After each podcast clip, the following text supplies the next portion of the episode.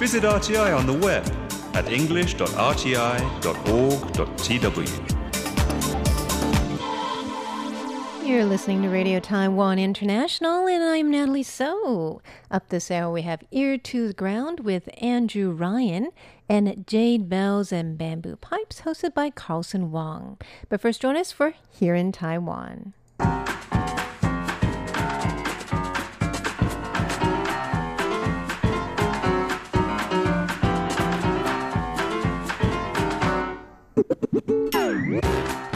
Welcome to Here in Taiwan. It's Wednesday, June 19th, and in the studio we have Leslie Liao Hello. and Paula Chow. Hello. And I am Natalie So. We'll be talking about why Hong Kong people are moving to Taiwan. Also, an award winning tattoo artist, and how the Taiwan Gay Rights Coalition is going to participate in New York City's Pride Parade, and five Chinese museums are displaying work of a Taiwanese artist. Those stories and more coming up next.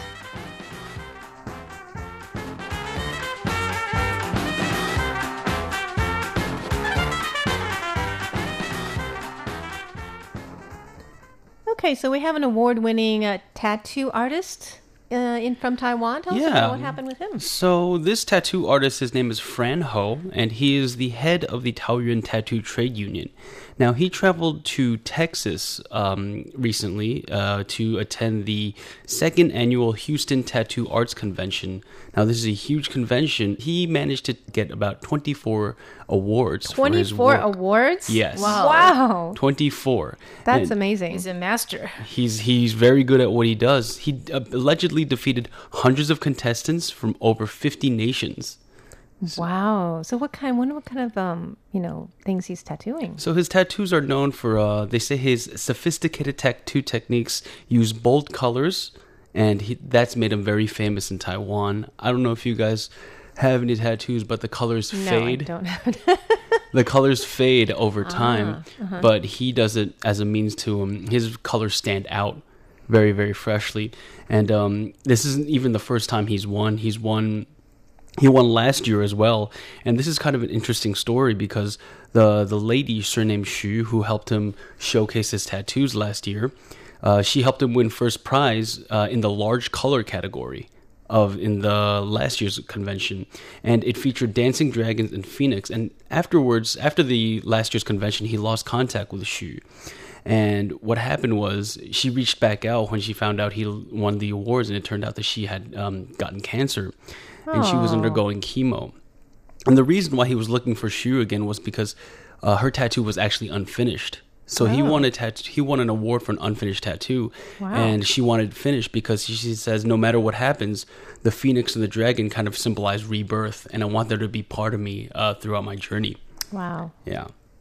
Well, I wonder. No, I'm curious about the motifs too. About are they mostly um, Asian, um, you know, themes like dragons and phoenixes and Chinese characters? Um, from the pictures that that we see here, he's very it's ve- it's very much so. It's very much East Asian inspired. Yeah, I would Um, imagine that people in America would think those are really exotic Absolutely. and beautiful, and he probably does a very good job with them. He wanted to be a tattoo artist. He's been a tattoo artist for more than 30 years, and he said that he loved drawing as a child, and he became ta- obsessed with tattoos when he was a teenager. So he knew exactly what he wanted to do after he graduated from university, and here he is winning 24 titles in one convention. Wow, that's great. So, have you guys ever considered getting a tattoo? Mm, nope, unfortunately Me not. neither.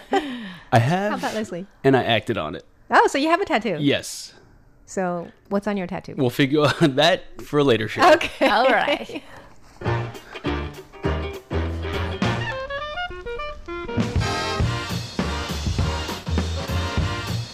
Okay, Hong Kong has been big in the news lately, and they are not far from Taiwan. And we do have a trend um, here is that many of them are moving to Taiwan. Tell us more about that, Paula. Right. They are moving to Taiwan uh, for several reasons. I think you might um, think about um, the extradition bill, um, the recent mass rally in Hong Kong. Well, political um, situation is, is just one factor. And a lot of people uh, move to Taiwan is because the price is a lot cheaper. The housing prices are a lot cheaper than Hong Kong, and also the environment is pretty comfortable, and there are no there's no language barrier. And No language barrier? No language barrier because um, They speak China, uh, Mandarin. there. Mandarin, but it's uh, I think it will be a lot easier for them to pick up, you know, the language here, and also the bigger houses for cheaper prices. That's true. Right. That that's the, that's the main reason. A lot of people um they would buy an apartment in Taipei or New Taipei, and you know some people they if they still keep a job in Hong Kong, they would um you know buy houses um in Taoyuan, which is you know Oh, right near the airport. Near the airport, it's to make things a lot more um, convenient for them. And then some young people, if they want to do business, they would choose uh, the central city of Taichung or even the southern city of Tainan and then just um, you know this is over the past decade the more and more hong kongers uh, they want to move to taiwan Now, I can see why. I actually lived in Hong Kong before I came to Taiwan. So, I mean, I grew up in California, but then I moved to Hong Kong and then Taiwan. So when I came to Taiwan, it's like, wow, everything's so big here. like the houses are bigger and people are more relaxed and there's more space. I've been to Hong Kong a couple of times, and then there's a very the first thing you notice is how vertical the city is. Right, because there's Oh, not much. yeah. Uh, so you look up, you're like, wow, it never ends. There's cities, like in very small spaces, basically, Ma- major communities, you know, apartment complexes.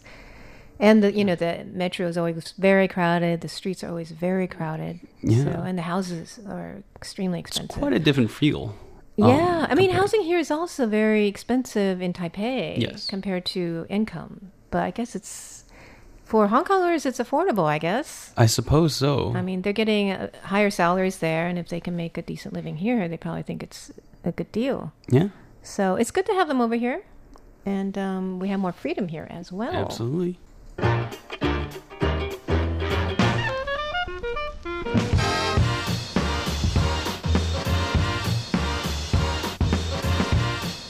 Okay, let's talk about another artist from Taiwan who will be exhibiting in China. Yeah. So we're talking about oil painter Hong Zhendong, and he is going to be the first Taiwanese artist to have their work displayed by at least five museums in China. Now, Hong Zhendong, he's already featured in the Li Zijian Art Museum in Hunan, hmm. and the World Certificate Registration Agency says it is that particular museum is the largest private fine arts museum in the world. Really? Yeah. Wow. And I they're didn't know that. We didn't know that. yeah, they're How um, big is it? I wonder. Hong Zhendong's works alone, um, 150 of them are on display Wow. at that at that particular museum. Now, it was revealed on Sunday that he's not only going to be at the Li Zijian Museum, he's also going to be at the Mongolia Art Museum, the Yunnan Provincial Museum, the Shandong Provincial Cultural Center, and the China Three Gorges Museum in a series of exhibitions from next month to October of next year. Now, a lot of people are asking why this is such a big deal is because he's actually the first artist to have his work simultaneously featured in five different museums at once. And um, one of the things that he's displayed at Li Zijian uh, is the Formosa Love Poems, which features landscape paintings of Kaohsiung's Bay and Harbor, which is his hometown. And another is um, the Dunhuang Meditation, medi- meditation series of 65 paintings.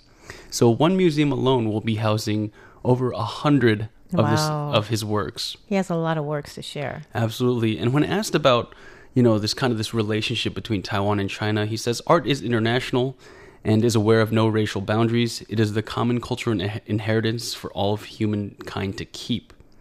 And uh, another thing to think about this, uh, the Li Zijian Museum is it's been blessed by the founder of Taiwan's Fo Guangshan Monastery, uh, Xing Yun Fa, is Master Xing Yun. Oh. Yeah, So they have a connection to Taiwan. it it Spiritual already does absolutely.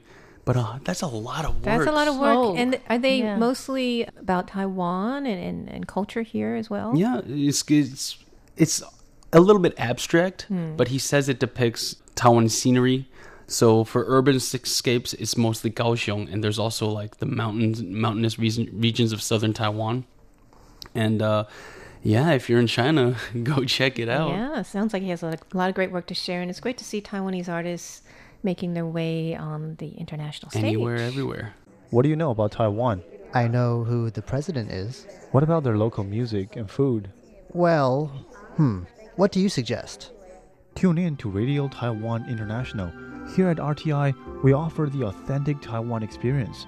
You hear the sound of remote attractions, the local food, music, the lives of real Taiwanese as they live it. Visit english.rti.org.tw. Listen to the real Taiwan.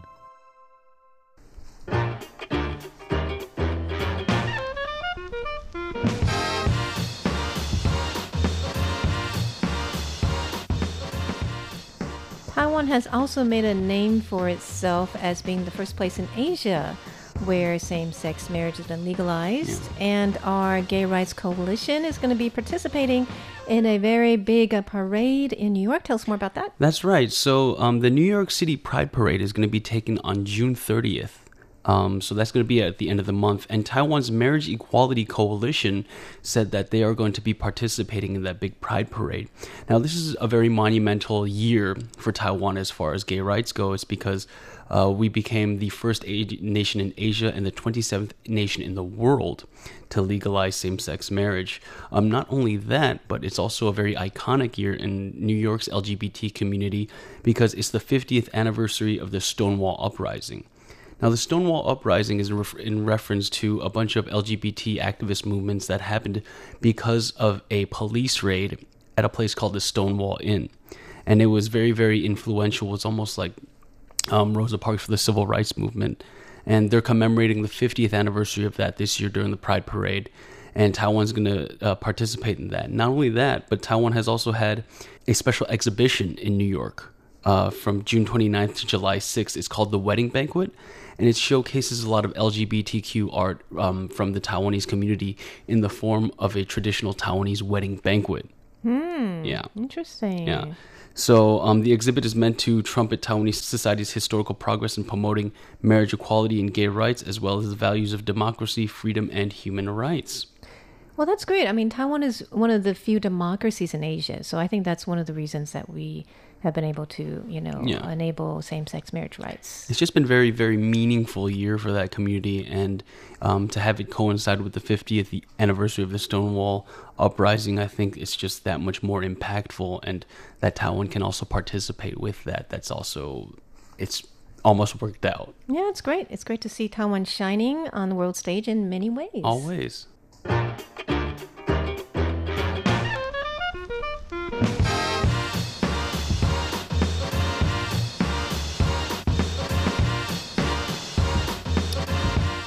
Okay, well, the government just came out with some new statistics showing that women are having babies um, at a later age. In fact, one third of women in Taiwan um, last year had babies over the age of 35. So the age is going up.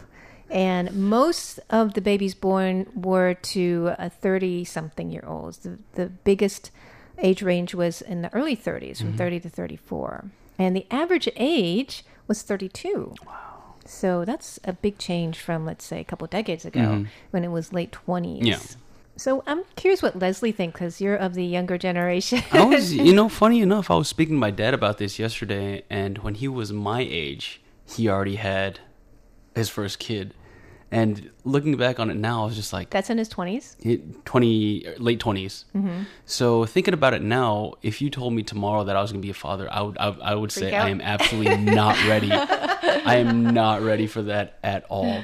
Um, the challenges of parenthood or even fatherhood it's a very foreign concept to me. It's, it's almost like Daunting. yeah it's almost it's it's very very daunting. And i believe it's one of those things that you never you're never ready for it you just kind of got to You go have into to it jump in. and uh, I'm the I'm the kind of guy who always look over the cliff before I jump. So What about marriage? Is that a daunting thing as well? Not that I'm trying to like set you up or anything. well, like you know, I'm I'm I'm very much at that age, and I'm very much near that bracket that you're speaking about right now. So it um is that kind of daunting as well, or is that a little bit? The nice thing is I have two older brothers, and they're Ah. they're acting as a shield for me right now. So whenever I get pressure, I'm just like, no, no, no, look that way. Are they single? Uh, yes, yes. One of them is single, so that's all I need. That's all I need. And uh, he's no no no grandkids yet, so that's also all I need. That's the nice thing. I have the luxury of that. You're not the focus one. of your of the, so the do your parents attention. trying to give them pressure to get married and have kids? You know, the thing is that they used to, and they're just it's less and less now. So I feel kind of bad. It's too tiring for them, right? Yeah, and they're they're I I think they've kind of given up a little bit. So um, I think it shows a trend that people are settling down later, Mm. right? Do you see that among your friends and, and your family? Absolutely, And absolutely. what is the mindset of people want to get their careers going in their 20s or they just want to be more free? What do you think is going on? I just think the same thing as I do. It's like I'm not. I'm no way, shape, or form ready. no way, shape, or form ready. I think one issue is also women are more career oriented too. So and and getting higher educations, Yes. um, you know, overall in Taiwan. So a lot of them are at least uh, college graduates, and maybe getting their masters. So that just pushes everything back till your mid to late twenties, right? And then you got your career going, Yeah. And then if you meet the right person, maybe that you're already thirty or something, Yeah. or, or you want to go out for a few years, Yeah. make sure it's going to work out Make sure it's make and sure then, it's gonna and work then I out. think people in Taiwan like to save a lot of money before they get married too, Mm-hmm. right? Yep. Or to have a home or to have a certain uh, savings. it's a large commitment. so does that all go on in people's heads that you know, Everything Leslie? everything goes hand in hand. Um, I was also speaking to another friend, and he's been with his girlfriend for six years. And six years, if you're t- together for six years, is like you can probably get married. Right, And my that's a friend long time. also said, It's not ready. "Yeah, he's just like I am the biggest kid myself. How am I going to raise a child when I myself am the mindset of that of a seven year old?" And I couldn't argue with him because he's six years ahead of the curve than I am. Yeah, I mean, I've I've heard psychologists say that this age, adolescence is actually delayed to like twenty five. Oh wow. To 25. Yeah, wow. and out- actually in the brain as well. Um, it does not fully mature until age 25. Mm-hmm. The frontal cortex, where you make decisions, think clearly about your decisions. So, um, you know, people are getting a lot of degrees or just living at home or things like that, right? I need to speak to these scientists because they're going to be like, oh, it's not 25, it's actually 32. So, anyways, that's what's going on in Taiwan, an interesting uh, social trend.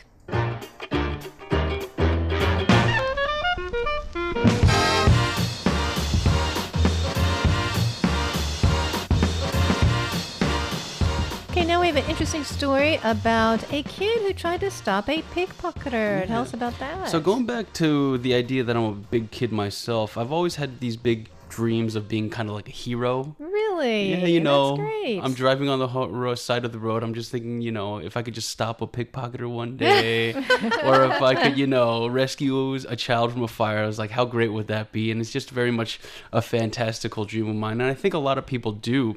So um, this kind of came out on Taiwanese social media, and this story went viral. It was uh, one young man. He was walking down the road, and he actually saw an old man uh, casually take uh, a wallet out of an old lady's uh, coat pocket, and he was thinking he was witnessing a pickpocketer right now. So he ran up there and tried to be the hero, and he grabbed the man by the wrist, and he told the old lady, "He's like, oh, um, this man's trying to steal from you." And the old lady kind of looked at him. He's like, "Oh no, no, no, that's just my husband."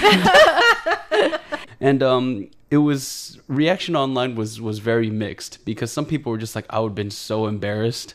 That's okay. or well meaning. you know yeah and then there were uh, the other side people were just like at least you were alert and you did the right thing i would rather you have done the right thing and been wrong than the other way Right. around He didn't hurt the mm. man, right? He did not Yeah, if he hurt the man, that would have been bad. he did not yeah so you know these are the kinds of things that that'll make you think twice about acting in the name of justice but we can't have these kinds of roadblocks Yeah, I you think that's great that Yeah. he stepped up and, and tried to help out an old lady, right? i would yeah i would love to do that as well So, well, keep your eyes out, Leslie. You never know what's going to be happening on around you.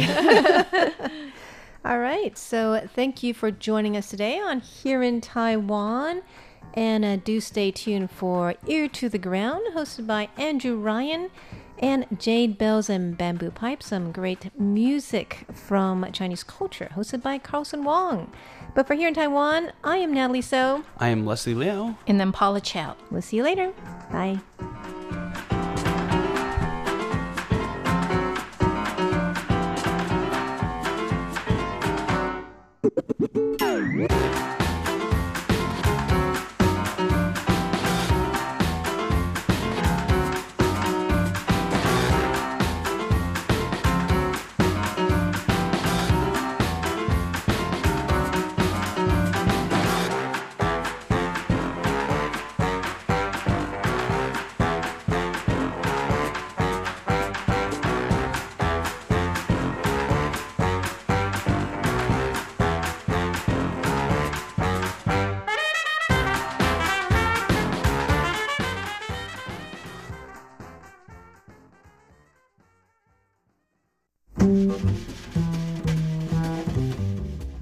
you're looking for treasures in Greater Taipei, the best place to start is the weekend flea market under the Fuhe Bridge.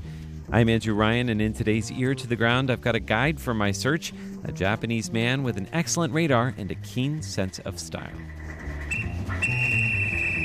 贴紧台湾的羊耳朵，an ear to the ground。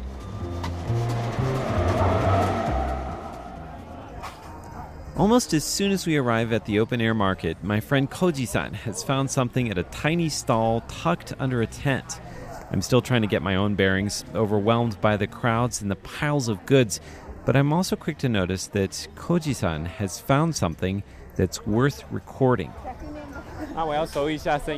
I tell him I want to get the sound of him tapping on his newfound treasure.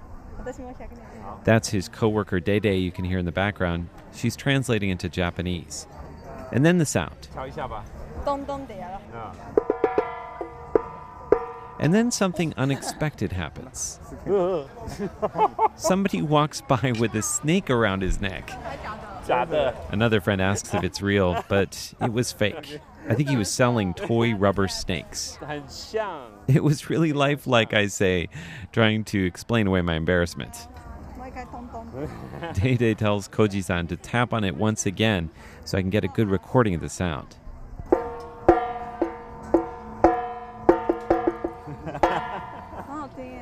Oh, and then I wax poetic. Maybe a hundred years ago, I say, somebody heard this basin make the exact same sound. It's probably more like 60 or 70 years ago, but still. Now, if you hadn't guessed, the object that Koji san has found is an old wash basin. It's painted white and it has a pair of colorful ducks painted on the inside of the bowl. They're mandarin ducks, known as yuanyang. The shopkeeper, a guy in his 60s, says that this would have been part of a woman's dowry, her 嫁妆. She would have brought it with her when she moved in with her husband. It's a symbol of happiness, says Dede. And indeed, the ducks are a symbol of a happy marriage because mandarin ducks are said to keep lifelong partners. In Cantonese, they're also symbolic of two very different people coming together, sort of like an odd couple. That's because the plumage of the male and the female duck is very different. The word for mandarin duck, yuanyang, is now used colloquially to refer to a drink that combines milk tea and coffee. And yuanyang guo is a kind of hot pot in Taiwan that's divided in half, with one half being mala or mouth numbingly spicy, and the other half much milder. Whenever my friends drag me to a spicy hot pot restaurant, I insist on ordering a yuanyang guo. Eh, I'm not so good with spicy food. I try, just not that spicy. Anyway, back to the basin. The mandarin ducks are surrounded by what looks like red peonies on a white background. And Koji san's favorite part of the basin?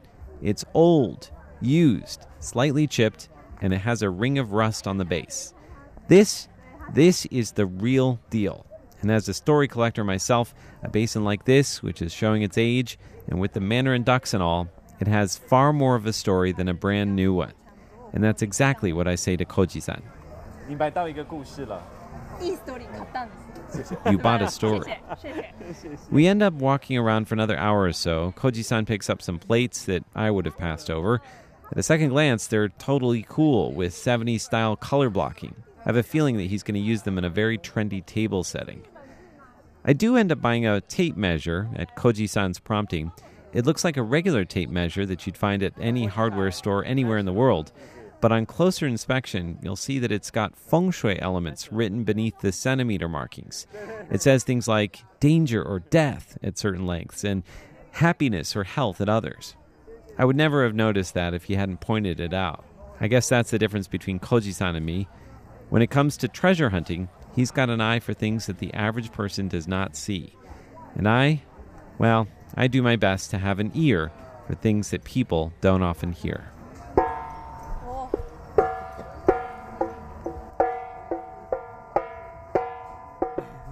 With an ear to the ground, I'm Andrew Ryan.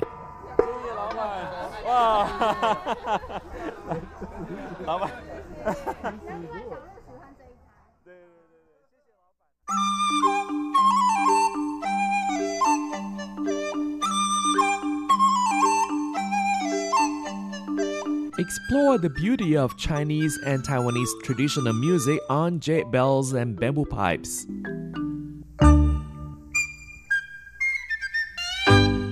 And welcome to this week's Jade Bells and Bamboo Pipes. I'm Carlson Wong, and on today's show, we'll listen to Open String Band, a band which combines Eastern and Western instruments. And the first piece that we'll be playing for you today is Kung Fu.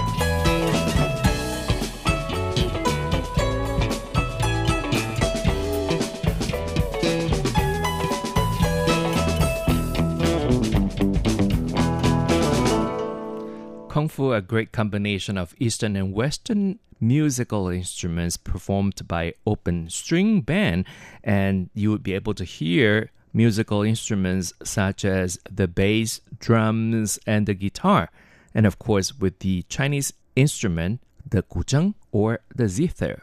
And this next piece that we'll be playing for you today is Within Between.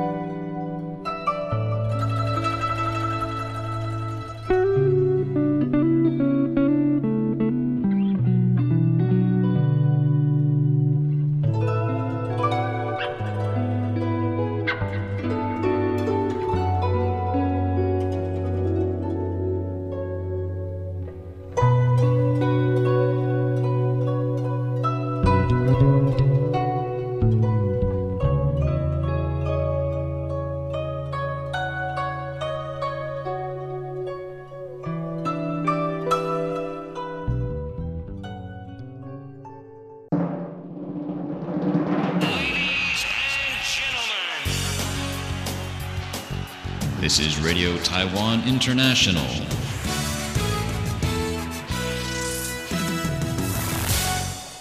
And again, you're listening to Jade Bells and Bamboo Pipes. I'm Carlson Wong, and today we feature music performed by Open String Band, which combines Eastern and Western musical instruments, and the bass is performed by Minko Lu, guitar by Zhang Jianrong, who is also the composer, and the drums by Fang Yiwei, and the guzheng is by Nicole Ding.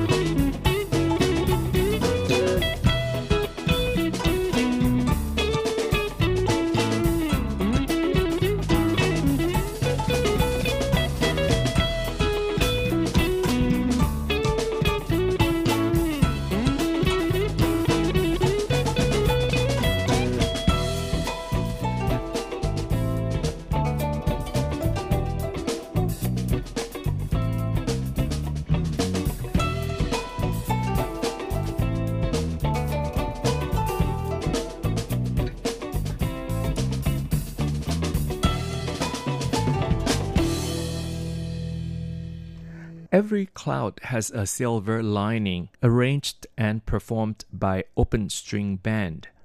And next we'll play for you Rainy Night.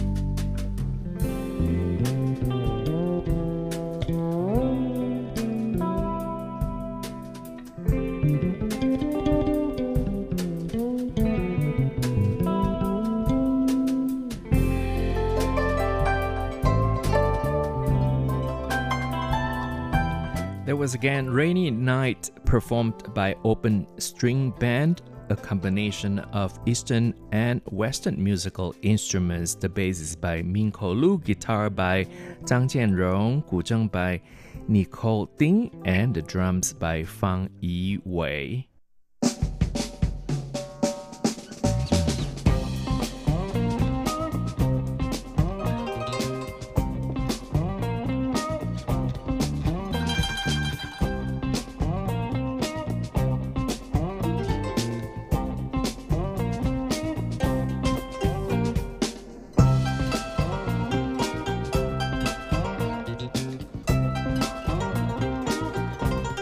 This is throughout life just as a game. And with this music, we also wrap up this week's Jade Bells and Bamboo Pipes.